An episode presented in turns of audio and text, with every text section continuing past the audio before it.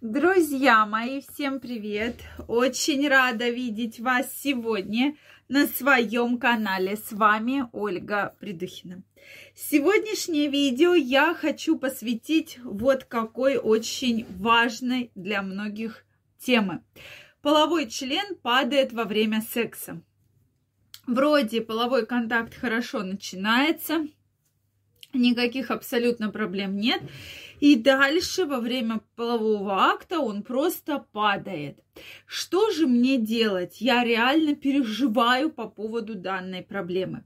Давайте сегодня поговорим на эту очень важную проблему и главное разберем, почему же такое бывает и как все-таки на это можно повлиять, а главное, можно ли на это повлиять.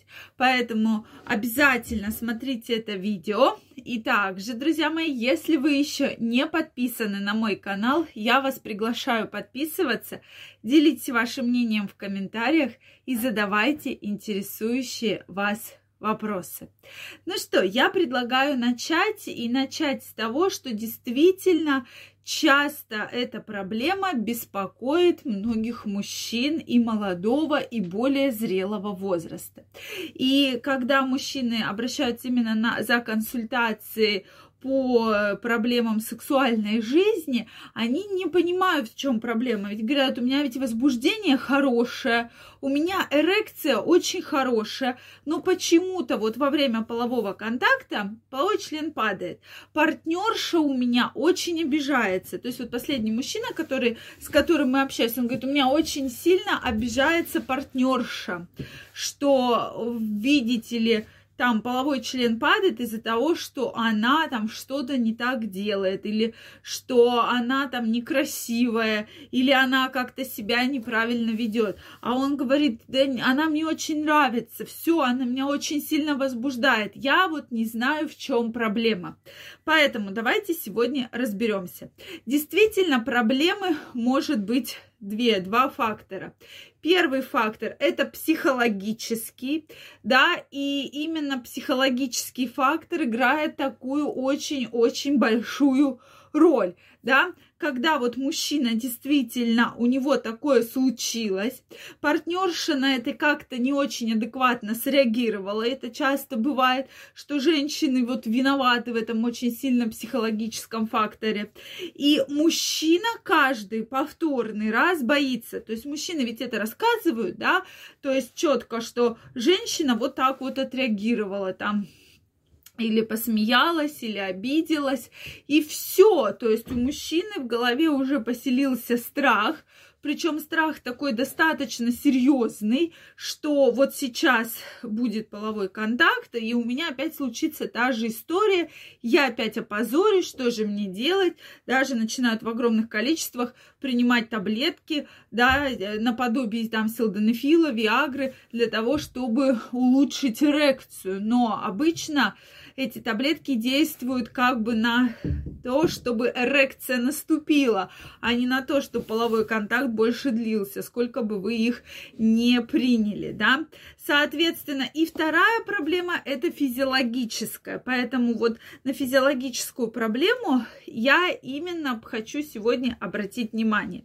То есть на первом месте стоит изменение гормонального фона. И часто гормональный фон может измениться, измениться серьезно и именно играть э, в тестостероне. То есть часто тестостерон падает, повышаются женские половые гормоны, и это вот так вот сказывается на сам половой контакт у мужчины. Да? Поэтому одна из первых клинических диагностических целей – это определить уровень гормонов в крови мужчины.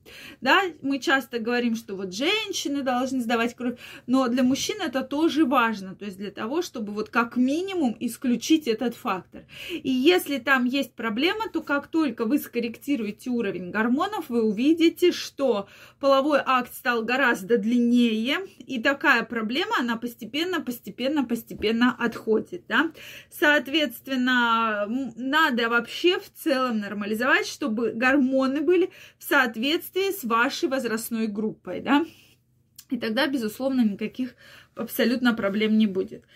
Следующая проблема – это скрытое течение хронического простатита когда никаких абсолютно жалоб нет, абсолютно никаких мужчина вообще ни на что не жалуется, и вдруг, когда возникает данная проблема, да, если он идет к врачу, у него находят такой хронический, бессимптомный практически простатит, да, и мужчина говорит, да меня вообще в принципе ничего не беспокоило никогда, то есть я даже не понимаю вообще, откуда он тут взялся, да, когда делают УЗИ предстательной железы, соответственно, выполняют все обследования. Поэтому вот эту причину, именно наличие простатита, я также рекомендую исключить. То есть гормоны, дальше простатит, исключаем, да, вообще какие-либо хронические заболевания мужской половой сферы.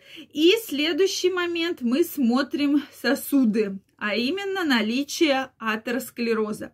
Потому что если есть атеросклероз, то очень часто это связано с тем, что меняется вообще кровообращение, и кровообращение ухудшается, поэтому в половые органы э, вот возникает именно данная проблема из-за нарушения кровообращения. Безусловно, здесь требуется помощь и андрологов, и кардиологов, и сосудистых хирургов, потому что, безусловно, атеросклероз э, заболевание серьезное, и лечится оно вот так вот системно. Но что хочется из этого всего извлечь, да? То есть, если возникла проблема.